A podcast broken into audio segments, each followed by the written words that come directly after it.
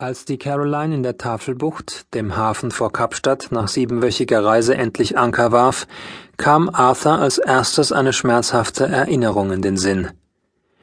Vor den imposanten Tafelbergen, die diese Stadt am südlichsten Zipfel Afrikas überschatteten wie eine bedrohliche Festung aus alter Zeit, durchlebte er einen grauenvollen Winterfeldzug in Nordholland und Flandern. Diese missglückte Expedition der britischen Landstreitkräfte in den Jahren 1793 bis 1795 unter ihrem Oberkommandierenden Prinz Frederick Augustus, Herzog von York und Albany, war seine erste Erfahrung mit der Realität des Krieges gewesen.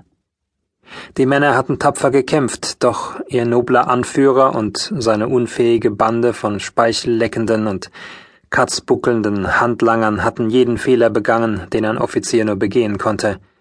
Nicht der Feind hatte die stolze Streitmacht dezimiert, sondern ein Mangel an Proviant, warmer Kleidung, medizinischer Versorgung und vor allem vernünftiger Führung. Nachdem sie einen schrecklichen Winter mit eisigen Schneestürmen durchlitten hatten, konnte Frederick Augustus nichts anderes tun, als die dezimierten Truppen von Bremen aus nach England zu evakuieren. Manchmal, wenn er die Augen schloss, sah Arthur die tapferen Soldaten seines 33. Regiments vor sich. Auf dem Rückzug über die Leck, die Ems, die Weser und die Alle waren sie erfroren, in den eisigen Wassern der vier Flüsse ertrunken, an Wundbrand krepiert oder einfach vor Erschöpfung tot umgefallen. An dem Tag, an dem er gemeinsam mit dem Skelett seines Regiments wieder Fuß auf irischen Boden gesetzt hatte, hatte er sich geschworen, die Fehler dieser alten, verkalkten Militärhierarchie unter keinen Umständen zu kopieren, sollte man ihm jemals ein eigenständiges Kommando anvertrauen. Er wollte es anders machen und vor allem besser. Dass er an diesem ersten Tag der zweiten Septemberwoche des Jahres 1796 seinen Fuß in Kapstadt an Land setzte und nicht auf einer vom Sturm gepeitschten, unwirtlichen kleinen Insel im Nordatlantik, verdankte der junge Offizier dennoch indirekt den Fehlern des zweiten Sohns seines Königs George III.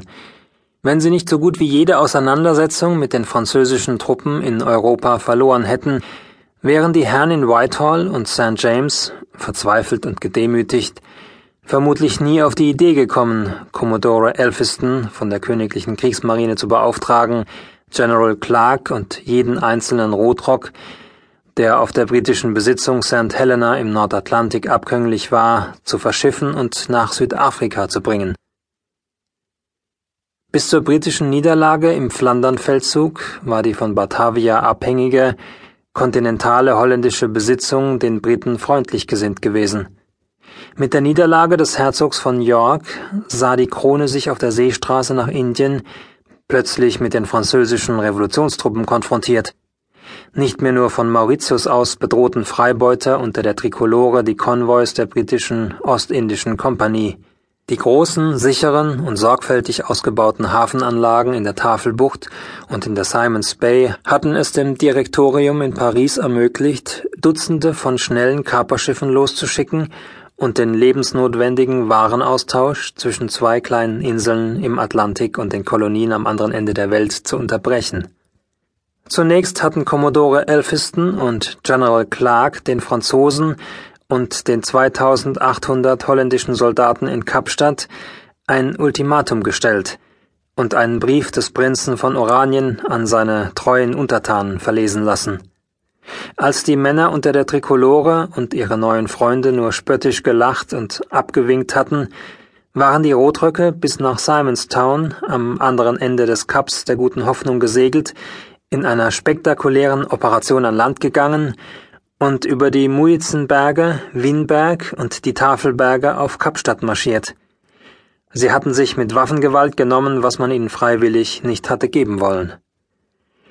General Alured Clark war es gelungen, seine vier Bataillone in eine schlagkräftige Miniaturarmee zu verwandeln, und einen zahlenmäßig weit überlegenen Feind so geschickt auszumanövrieren, dass bei diesem waghalsigen Handstreich nur ein britischer Soldat getötet und 17 Soldaten verletzt worden waren. Auf der Überfahrt hatte der junge Oberst des 33. Regiments die Meisterleistung Clarks eingehend studiert. Sofort nach dem Fall und der Besetzung von Kapstadt hatte die Krone Verstärkung ins südliche Afrika geschickt, wohl wissend, dass Frankreich und sein holländischer Verbündeter von Batavia und Mauritius aus versuchen würden, den strategisch wichtigen Hafen zurückzuerobern